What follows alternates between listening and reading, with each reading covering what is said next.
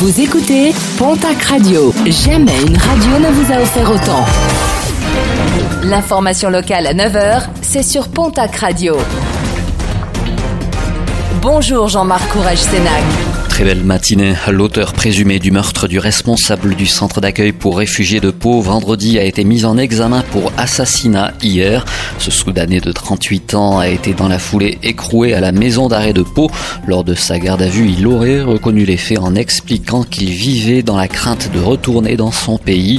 Il a également indiqué s'être déjà rendu dans les locaux du centre d'accueil pour obtenir un papier lui permettant de rester sur le territoire français. Direction la case prison pour un automobiliste d'une vingtaine d'années. En début de semaine dernière, il avait refusé de se soumettre à un contrôle de gendarmerie à Air-sur-la-Dour. S'en était suivi une course-poursuite avant que ce dernier ne se retrouve embourbé dans un chemin.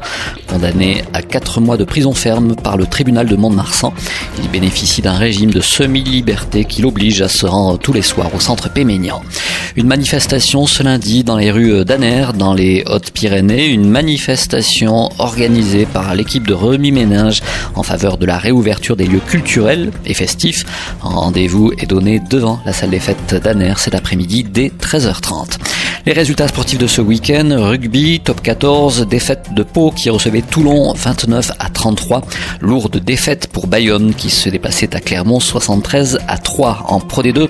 Mont-de-Marsan ramène une large victoire de Valence Roman 16 à 48, défaite de Biarritz à Carcassonne 25 à 10 en championnat national et toujours en rugby. Le derby de l'Adour a vu la victoire du Stade Tarbes Pyrénées Rugby sur l'US Dax 25 à 22 en basket ligue féminine.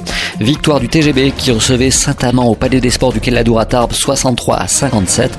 Basketland ramène une large victoire de la Roche-Vendée 54 à 86. Et puis en football Ligue 2, nouvelle défaite pour le Pau FC qui se déplaçait à Niort.